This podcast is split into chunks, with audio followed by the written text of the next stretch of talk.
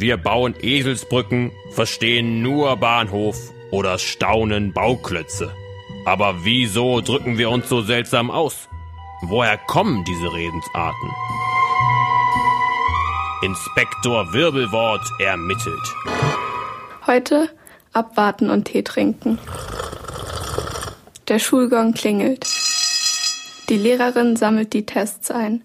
Du denkst dir, oh je, wenn das nur gut gelaufen ist. Den ganzen Tag kannst du an nichts anderes denken als an deinen Test. Hm. Zu Hause hat dein Vater direkt einen schlauen Spruch parat. Abwarten und Tee trinken. Ah. Dieses Sprichwort hörst du wahrscheinlich ziemlich oft. Abwarten und Tee trinken bedeutet nämlich nichts anderes als Geduld haben. Aber was hat geduldig sein mit Tee zu tun? Die Menschen benutzen dieses Sprichwort schon seit mehr als tausend Jahren. Woher es kommt, ist nicht eindeutig. Die bekannteste Theorie ist aber, dass Kranke abwarten und Tee trinken sollten. Immerhin konnten sie nur warten, dass sie wieder gesund wurden. Und Tee trinken, um die Genesung zu beschleunigen.